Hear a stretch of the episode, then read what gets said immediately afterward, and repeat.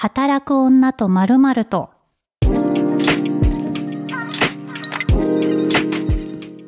こんにちは、ピースの小沢彩です。ポッドキャスト働く女とまるまるとは、毎回働く女性をゲストに迎えた30分のトークプログラムとなっております。今週もゲストは、劇団メス猫もぐもぐさん、記者ライターでもね、ありますので、今回のテーマは、書く仕事について、お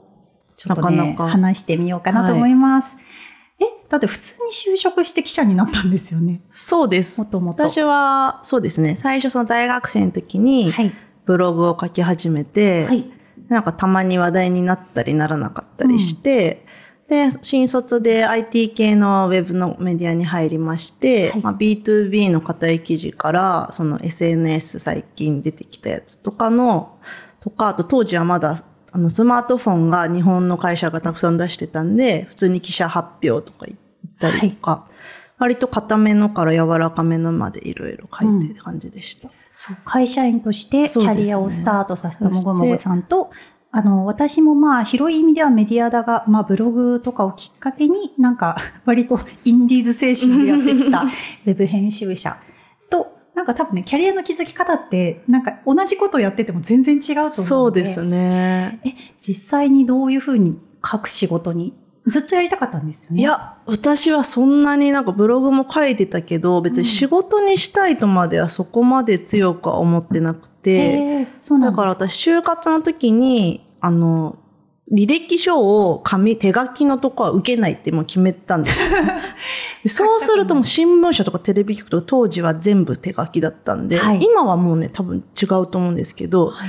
だからもうそういうのは受けれなくなって必然的に。うんだからまあ IT 企業ばっか受けてました。なるほど。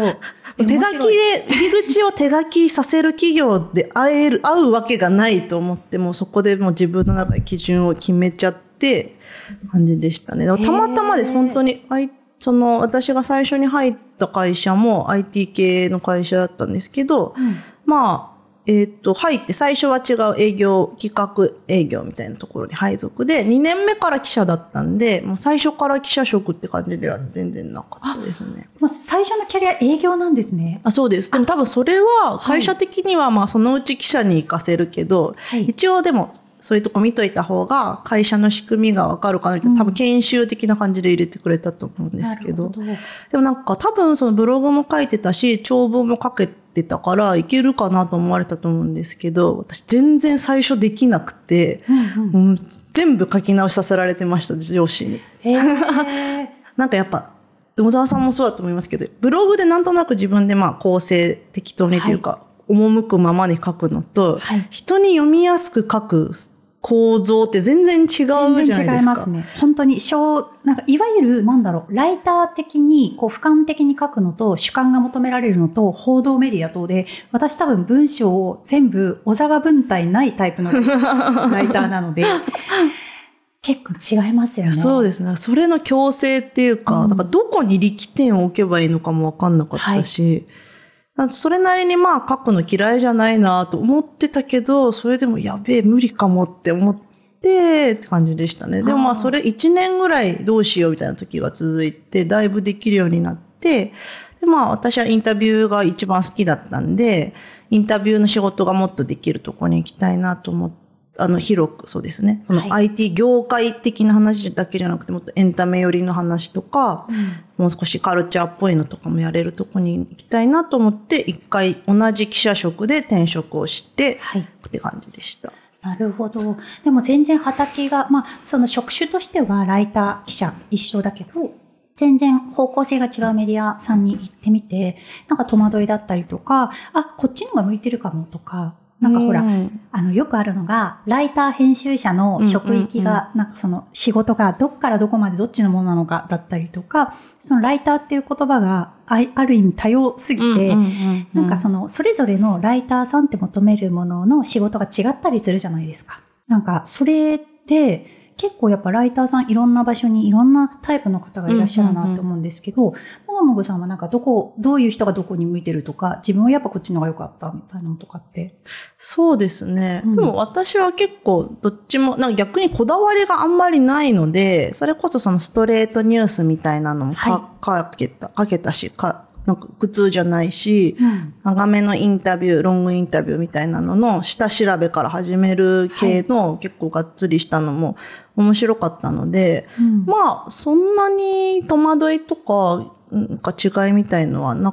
かったですかね。なんか逆にその、あ、私はこの作業自体が結構好きなんだとは思いました。調べて書くとか、した、なんだろう、準備して聞いて書くとか、うん一年の流れは面白いなっていうのはありましたかね。だからなんかエッセイみたいな方が苦手かも。あそういう意味だと。私も苦手。なんかたまにね、あの、ご依頼いただくんですけど、でもなんかすごいエッセイとか、自分がインタビューされたりとかする機会もあったりするんですけど、やってみると、出る側の人とか、うん書く側の人の気持ちがわかるのあ、で、そうですよね。すごいやりやすくそれはなりました確かに。そうですよね。それはめちゃくちゃわかります。うんなんか新面接とか、あの採用面接とかもそうだけど、一、ね回面接官側をやると、はいあ、そこがポイントだったのかみたいな、ありますよね。みたいなのはありますよね。なんか仕事において書くときに、まず気をつけてることっていうか、なんだろう。あ、やばい。インタビューめちゃめちゃ下手なライターさんになってるんですけど、私今。なんか、会話をしよう。なんか、こう、なんで自分の中の、その書くっていう中でも、下調べ、そもそも誰、まあ、市場のリサーチ、このトピックを聞くなら誰だろう。そもそも何のトピックをこの媒体でやるんだろう。聞くなら誰だろう。どういうキャスティングの案があるだろう。じゃあこの人だったらこういうことをし喋りそうな気がする。お話広がりそうな気がする。でまたその人の下調べオファーで、まあ、すっごい本当にいろんなことがあるんそうですよ。ですね。やること。書くとこだけじゃないですそうからね。書くのって本当に一部で、これさみんな書くとこの方がやっぱ想像しやすいじゃないですか。でもこういろんな領域本当にいろんなことが実は裏側であって、まあ、それこそ撮影スタジオを抑えるのもそうですよ、うんうんうんとかもそうなんですけど、もこもこさんのなんか一番やってて楽しいとか、ここがやっぱ面白いなみたいなところっへて。ーそうですね。でもやっぱ聞くとことこですじゃないですか？はいやっぱりそれはインタビュー取材はそれが一番面白いですよね。やっぱ。なんか思った通りのが返ってこない時が面白いですよね。あ、そ。そこでテンパらないことが一番大事だなとは思う。あそうあれ企画ひっくり返った。今この瞬間なんか、え、違うんですけど、みたいな。なんか、あれ？みたいなのとかあるじゃこないですか。こからこう広げようと思ったら全然違ったみたいな、それはありますよね。か結構その用意も大事ではあるんだけど、その用意を決めすぎてもつまんないじゃないですか。うんうんうんなんかその結局自分のなんかこういう企画に合わせて喋ってもらっちゃうみたいなおかしいから、なんかね、そのバランスみたいなのを駆け引きじゃないですけど、面白いですよね。さんはどこが好きですか？そのプロセスの中だと。えー、でも私意外とオファー企画もそうなんですけど、でもやっぱ会話とその後に、あ、私の記事読んで、この記事絶対に来たな、みたいなとか、あって。ああ、なるほど。他の媒体からってことですとか？か、なんだろう、その、私は、そのよく履歴書になる仕事をしたいっていうのは、うんうんうん私の履歴書じゃなくて、タタレントさんとかその人の次の仕事の呼び水になるような話をしはあはあはあいっぱい種をまいておきたいな、みたいな。なるほど。えそれは何だろう具体的に次、この人ならこういう話してもらえそうって思ってもらえるってことですか？ああー、なるほど。私一社目は、あの、A、CD の営業とアーティストのプロモーターをやってたんですよ。はいはいはい。だから、その、血眼になって自社のタレントさんとかミュージシャンを売り込んでた売り込んでたの。ってなった時に、やっぱりこの人はこういうことができます、こういうことで取り上げられましたみたいなまあ会社の広報さんとかもそうだと思うんだけど、もう血の眼になってやるし、あの、意外と、なんだろう、そのラジオのゲストとかに呼ばれる時も、その AD さんとかが、あの、ウィキ的なものとかを参照したりとか、こう、それで一生懸命こう話のそうですねさ、台本にこのネタいけそうみたいな。そうそうするから、その素材の一部がないるほど。面白い。へえ。だからやっぱり、その、もちろん、こう、いい話をしたい。もちろん、その、考える。ファンが見たことない発言を引き出したいけど、うんうんうんコアファンだけだと違うから、初心者にも。初めましてさんにも届けたいし、このコアファンの方にも初めて聞いた話っていうの絶対欲しいし、うんうんなおかつ、その関係者の方がこれを読んだりとか、この人こういう人なんだって思って声かけようと思えるようなものを作りたいっていうのが結構、へタレントさんの記事の場合はめちゃめちゃあるー。なるほど。え、それはじゃあ、フックを作ろうみたいな感じなんですか？そうなんです。まあ、け結論として別にさ、それがどうなったかわからないんだけど、うんうんうんうんそうですね。だから、結構アイドルさんとかも新曲のインタビューとかアイドル専門誌ってめちゃめちゃ出てたりするけど、一人で5000字以上のどっぷりワントピックで語るって意外とセンターとかじゃない限りなかったり、少なかったりはするので、なんかすごい、あの、いろいろ、こう、やっぱ濃度を高めたいんですよね。って考えたりとか、すごいそこを考えることが、ね、あなるほど。でも私もそれはちょっと似てるかも。例えば、私が今まで仕事でやった人だと、映画監督さんとか、漫画家、まあ、アーティスト、タレントとかも、まあ、大体、ドラマ、映画の番宣とか、新作、新潮？新しい単行本とか小説が出たとかだと、大体その専門誌って通り一遍の、今回の映画の見どころはとか、はい、苦労した撮影はとか、まあどうしてもやっぱそうなるけど、ね。うん、私はなんだろう、日地産業なんで、そんな、はい、まあ新聞とかに載るならそれは意味はあると思うんですけど、一回のウェブメディアに同じような、どこかで読める記事アップも仕方ないなと思って、そういう時は私かなり切り口考えて、ますね、うん、例えばもう監督の好きな野球の球団についてだけ聞くとか、はい、タレントさんのインスタの写真を一緒に見ながらこの時の衣装の話を聞くとか、はい、もう完全にその宣伝的には 映画の宣伝してくれみたいな感じかもしれないんですけど、はい、まあ、もちろんそこある程度すり合わせた上で、エッジ立ったことを企画する同じものを作らないみたいなのはすごい思ってたかもしれないです、うん、でもそれネット育ちだからかも。なんかやっぱみ私も自分もファンだしオタクだから、はい、いろんなメディアのを読むから、はい、同じことばっか話してんじゃんってなるのがや自分がファンだったら嫌かなっていうのもありますねそうですよねもう近い近い。私もその、それこそメディアさんがものすごく大きいメディアとか専門誌とかファッション誌とかだったらもうオファーしたら絶対出てくれる、受けてくれるっていう状況だと思うんですけど、やっぱり小さなウェブメディアとかだと、あの、オファーする段階で、そのメディアで出ることに何のメリットがあるのかって絶対ジャッジされるじゃないですか。ってなった時に、もうさ、それこそまあ PV もちろんそうだし、専門媒体かどうかっていうのもそうだと思うんですけど、何を聞いてどんなタレントさんの切り口が新たにこうアーカイブされるかっていうのをすごい考え、私がプロモーターだったら考えるので、すごい考えて、もうめっちゃ依頼する。ああ、でもそれは小沢さんの記事読んでるとめちゃくちゃわかる。嬉しい。わかります。もうなんか結構その、ね、もう今本当にいろんなとこでもやってらっしゃると思うけど、かやっぱ自分の視点で知りたいのって新曲の聴きどころももちろん知りたいんだけど、なんか思考の部分なんだよな、みたいな。でも、そのやっぱ、ね、あの演者さんの場合は曲を作ってるわけではないから、そうですね。そう。ってなった時に別のトピック聞きたいな、ここ気になるなとか。そうですね。そうですよね。うん、それは思うかも。だからなんだろう。はい聞きにくそうなことをあえて聞くとか、はい、なんかネットのミームの話とか、なんだろう。そうですね。なんかその人がちょっと面白がっていじられてることとかを、実際どう思ってるんですか？このモノマネ芸人とか、逆にその、普通の芸能雑誌だと聞きにくそうなこととかをあえて聞くとかはしてた気がしますね。はい、でもそれ一つね、そのヒントになるかもしれないですね。わ、うん、かりますわかります。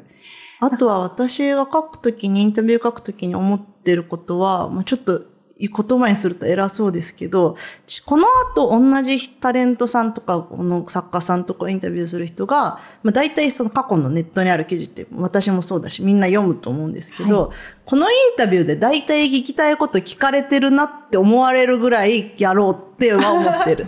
わかります。なんかやっぱその自分が聞きたいことってよりも自分が他人だったらこのインタビューにくそもっとここなんか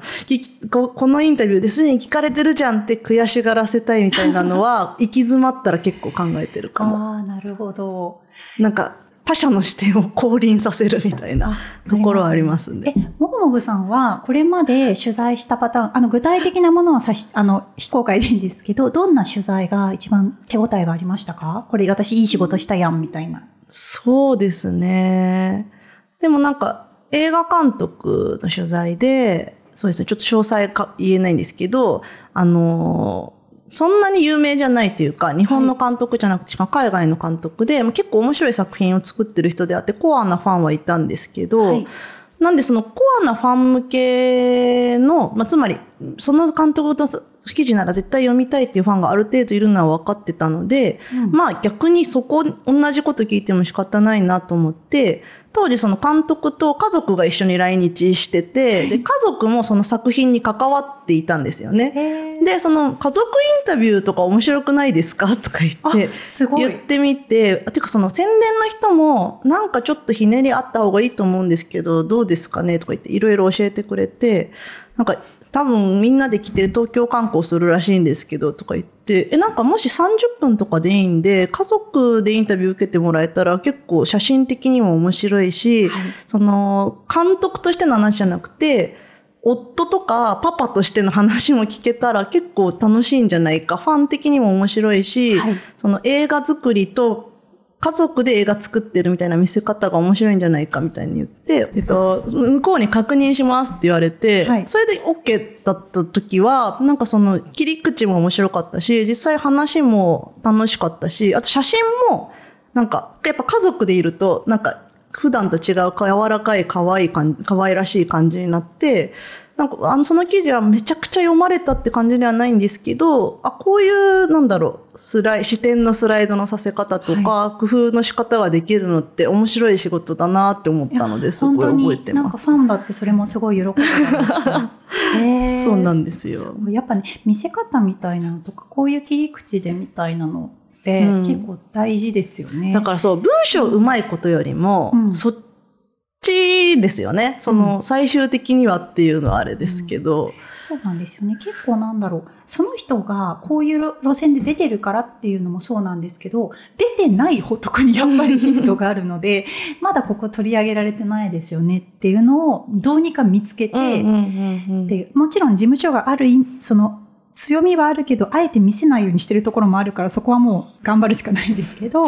なんかねそういうところから逆算したりとか大事ですよね。うんうんそうですよね。あと、あの、具体的に言ってもらうとかね、そうですね思い出してもらうみたいな大事ですなんかよね。やっぱりあのすごくいろんなし媒体と仕事を皆さんされているのでタレントさんの場合ですけどやっぱり似たようなこと聞かれてるし頭が疲れちゃってたりとかすうんうんうんるじゃないですか、どうしても。ってなった時にやっぱりその具体的にもうとにかくゴリゴリに具体的にはってこれ あの清野徹さんとかもさよく漫画でさ 具体的には何教えてって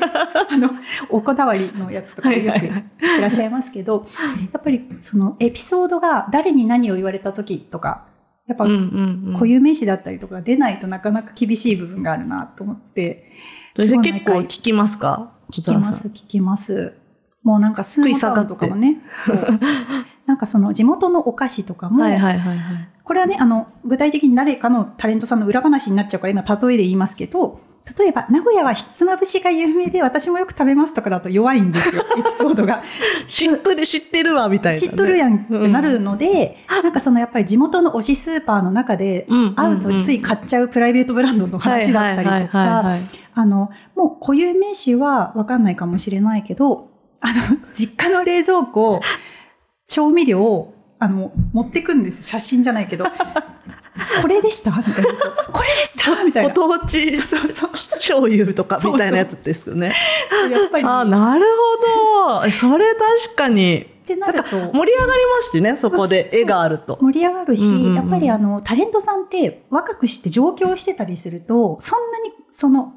大学生までいるとかだったら別ですけど、うんうんうんうん地元でいわゆるお金を掴んで遊ぶっていうことがすね、そうですないね。から、エピソードがどうしても弱くなっちゃうこともあるってなった時にでも絶対好きじゃないですか地元のことがそんな。うううんなった時に、まあ、調味料から話を広げたりとか、なんかそうですね。結構できるだけどう具体的に引き出すのかっていう、まあ、楽屋の差し入れにするなら何持っていくかっていうところから、どんどん何味何味まで聞きますからね。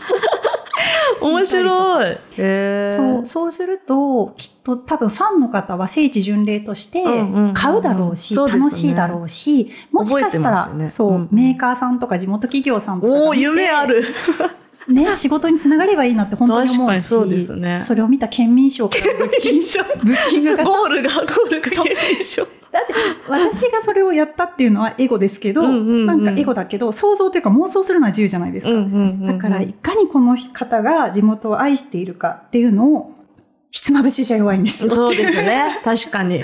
名古屋の方が名古屋の方が言うならね。うんうん、これは例えだけど。だけど、その地元の味噌のメーカー名と味わいまで言えたらそれはマジじゃないですか。うんうんうんうん、っていうのをすごく意識してますね。えー、めちゃくちゃいいですね、それ。でもやっぱそうかも、その記事で完結させないってことですね。はいうん、すごいいいこと聞いたからメモしときます。結構マネージャーさんとかにも、なんか発言がポロって出た時に、後ろ私向いて、うんうんうんうん、いつもこんな感じですかって。うんうんうんうん聞いたりとか、うん、そうするとマネージャーさんがポロポロポロあの時もさ、って言ったらその話聞かせてください。確かにマネージャーさん覚えてる説ありますね。とか、なんかそういう話をすることが多いかなって思いますね。そうですよね、うん、私そんなに芸能人取材やってないですけど、めすごいもう15分とかしかない時もあるじゃないですか。はいうんうん、そういう時どうしてます？あ私も割と取材日っていうよりは、もう企画からこのためにできるだけ掘り下げたいから、1時間撮影とこれで抑えてくださいって自分からもうゴリゴリに時間もらったりとかする。はあはあ、じゃあその、いっぱい媒体ある時に混ぜてもらうってよりってことですね。単独で行くことが多いけど、どうしてもやっぱ15分とかになった時に、もうとにかくバーって 聞いて、投げて聞いて投げて聞いて。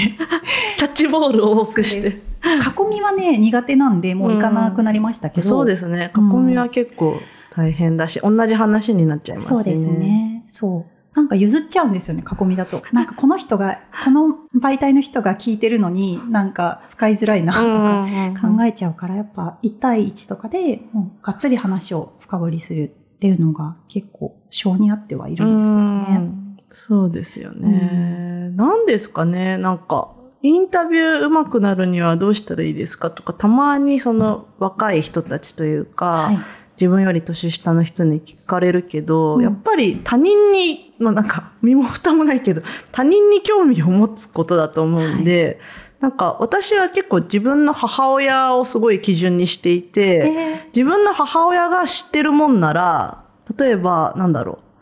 あの、朝ドラに出たら、例えば、志尊淳君とかも、朝ドラに出て知ってるから、あ、もうこれ絶対国民的というか、これは脳注釈でいけるな、みたいなとかに思う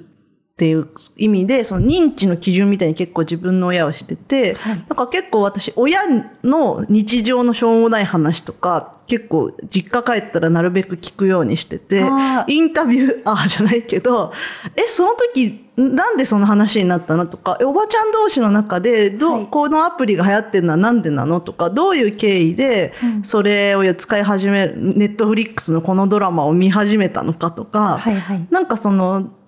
あんまりスルーしそうなことをなるべく一生懸命、一生懸命っていうか、興味持って聞くようにはしてる練習はあるかもしれないですね。いいですね。それも、ね、身近な人をそう、うん、別になんかへえで終わるとこを一歩聞いていくと、なんかその世の中的に自分の流行ってるもの以外のところもわかるし、はい、あ、そういうフックがあるなら、今度の取材でこういう話をあの人に振ってみたら、世の中の流れと 接続するかもとか思ったりするんで、はい、あんまりそのツイッター上の流行ってる話題とか、自分の身の回りでよく聞く話とかにそこまで引きずられないで、全然違う 世界じゃないですけど、はい、の人にちょっと聞いてみるとか、興味持つみたいなのはあるかもですね。あとその関係だとママ友よく聞くのは。ママ友も全然仕事違ったりとかして、別にインターネット、ヤフー、ヤフーニュースしか見ませんみたいな人とか結構いるんで、はいはい、その人たちが、じゃあスマホで何見てんのとか、YouTube どのチャンネル見てんのとか、そういうの聞くのは結構好きかもしれないですね。確かに確かに。私まだね、ママ友に踏み込めのにちょっと怖いんですけど、なんだろう、あの、私ネイルサロンとかで、モブ客として、モブ客モブ客として、結構そのネイルサロンって、あの、長いじゃないですか。そうですね。話すしかないし。しかも大体若い方が出てこられるので、なんか最近ネットフリックス何見てますか？みたいな話とかしたりとか、え、なんかこれ、え、何色にしますか？っていう時に、ちょっとやらしいんですけど、私、推しの、推し面カラーなんでこれにしたいですって言ったら、大体誰推しですか？みたいな話になって、そこからなんか推しの話とか、なんか逆にその、プラットフォームどれや、どれで追ってますかとか、なんか話をして、なんか拡張しながら、そこに出てきた単語とかをこう考えああ、いいですね。わかる。そうですね。もちろん全部詮索してるわけじゃないんだけど、なんだろう。あ、その服可愛いですね。どこで買ったんですか？ってなった時に、ネットでっていう時に、え、ゾゾですか？みたいな。うんうんうん 徐徐々に、こう、プラットフォームなサービスを掘って あ、そうなんだ、みたいな。とかね。ああ、わかります。結構ね、その、うんやっぱ、まあもちろん話したくない人もいっぱいいると思いますけど。そこはね、もちろん見極めるのも、それもライターとかインタビュアーの仕事ではあるから、まあ結構ね、めんどくさがらずに、はいなんかいろんなとこで話すと結構はい。面白いですよいね。や、そう。なんかき書く力っていうか話す話になったけど、でも、それもまたね、面白いなああ、って。でも私今の話で思い出したんですけど、私アイドルの握手会に一時めちゃくちゃ通ってて、えーその時のことってインタビューに生きてるなってよく思います。あ、つまり、アイドルの握手会って、その、例えば10秒、15秒の中で応答してもらわなきゃいけないわけですよ。だからあんまり迷わせるのも、うん向こうにもストレスだし、はい。答えてもらえなかったら仕方ないので、はい結構イエス、ノーで答えられるクエスチョンとか、うん限られた選択肢のものとかで、例えば、好きなアイスの味なんですか？とか聞くと、何のお菓子好きとかよりも、アイスの味まで言われたら、まあ、バニラかチョコか、チョコミントかみたいな、ある程度、はい。なんか、こう自分の中、頭で中で思いつくじゃないですか、答える側が。なんか、それぐらい噛み砕いて、答えやすいように投げるっていう訓練ですよね、トレーニング。それはね、確かにはいめちゃくちゃ思ってましたね。ありますね今のその、どこで買ったので思い出しました。もちろんそのアイドルの子にその店とか聞かないけど、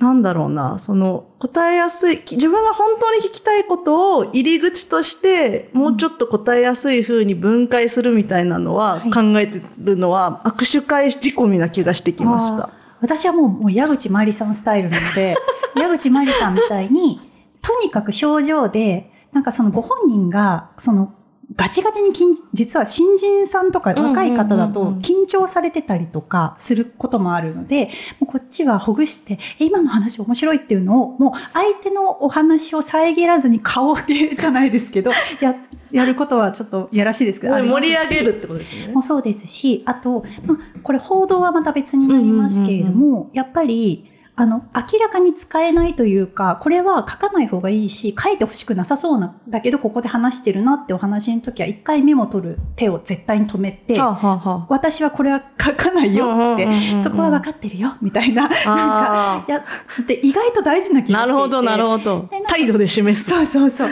なんかそのやっぱり、それやっぱ心地いいなって思ったのが、ラジオディレクターさんとかがやっぱり話してる人とかは、そのその場で観客もいない空間で、面白いのか面白くないのかも、なんか受けてんのかわからない状態で喋ってる中で、やっぱそのスタッフさんとかがさ、笑ったりとそうでかさ、すね。あっするち側でじゃない？うんうんうんそうそう。なんかするので、やっぱ乗ってきてるみたいなのが、やっぱ乗せるって言うとちょっとおこがましいんだけど、リラックスして喋ってもらって、あなたの話本当に面白いから堂々ともっといっぱいしてくださいっていう環境をやっぱ作るようにコミットしたいなっていうのはすごい考えてますね。そうですね。結局ね、そのノリ、その時、なんかもう話すことが決まっててそれしかってことってほぼないから、ないですね。やっぱりその時のテンション上げていただいて、みたいなのはめちゃくちゃ大事ですよね。そう、なんか、でそれ噛み合うと楽しいですよね、すごい。めちゃめちゃ楽しいです。でもなんか楽しすぎる取材まとめるの難しい問題ないですか？あ、あります、あります。ね あんまり盛り上がらなかった取材の方がすごい綺麗にまとまって、読みや、読み手としては読みやすいみたいな、なすごいある。引き出すのも大事だけど、やっぱり全部もりもりにしても気が散っちゃうし、そうそうそうなんですよねワンテーマの方が、そぎ起こした方が聞きやすい、その刺さるっていうのもあるから、すごい難しいですよね。でもここ面白かったんだよな、みたいな小ネタ残したくて迷うとかありわます。かります。私はなんか、あの複数の媒体やってるから、今度その話どこどこでもちょっと聞きたいんで、次回に取っといてください本当に企画すぐマネージャーさんに送っていいですかっていう。それ熱いですね。そうで、その3日後とかにまた別の取材とかで、あ、本当にやってくれたんですねって 言われることもあります。えー、なんかでも結構そういうふうな、なんだろう、あの、きっともぐもぐさんも私も別にそのなんだろう、具体的な裏話とかしないけど、自分の中でそういうふうなやりとりとか、このこ記事がたくさん読まれて、なんかう喜んでくださったなとか、うんうんうんなんかその告知のブログがテンションが高かったなみたいなとかってやっぱ嬉しいし、うんうん関係性大事ですよね、うんうんこういうふうな。うん。やっぱ話す仕事が好きだな、私は。書くのはしんどいんだよな。そうですね。はい向かい、書くとこはもう終わってほしいですもんね。自動で。それは確かに。そうなんです。だから文章力とか考えちゃうけど、うんうん意外とそれ以外のこととかの方が、そうですね方がって言っちゃいけないね。うんそれ以外のスキルが、こう、必要だったりもするし、それこそね、広告営業とか広告記事になるとまたクライアントさんの方向を見て、こうやるとか、もういろんな根回しとかが本当に大事なので、きっとね、あの、ライターになりたいとか書く仕事がしたいっていう人は何ら、何かしら思うってことは適性はあると思うので、うんうんうんうんどこかのジャンルでね、うまくいそうですけね。たらいいなと。やっぱりそのやっぱ自分の陣地である程度、まあ、ツイッターじゃない場所、140文字以上の文章をある程度ポートフォリオとして残しておくと、はいあ、この人こんなこと書けるんだってなるから、うんそのゴールは県民賞じゃないですけど、やっぱその自分のスキルというか、自分の今できる点はこれですとか、できる切り口はこれですとかやっておくと、すごいいいなと思います。うん。私あのずっとブログ書いてる感想さんっていう人が、ひらがなで感想って書くんですけども、感想さんは男性なんですけど、とにかくドラマとかはい。映画とか見まくってて、ずっとすごいペースで感想を書き続けてるんですけど、サイレントの、あの、こ感想と、あと、あドラマのね、サイレント。あれ？そうですよね。そう。あと、ジャニーズの ストーンズの感想がめちゃめちゃ面白いや、かった。本当に、感想さん本当にすごくて、でもなんか、それでラジオ番組やったんですよ、この間感想さん。ね、感想の、なんか TBS ラジオでしたっけ？びっくりですよね。すごい、だからやっぱりね、なん続ける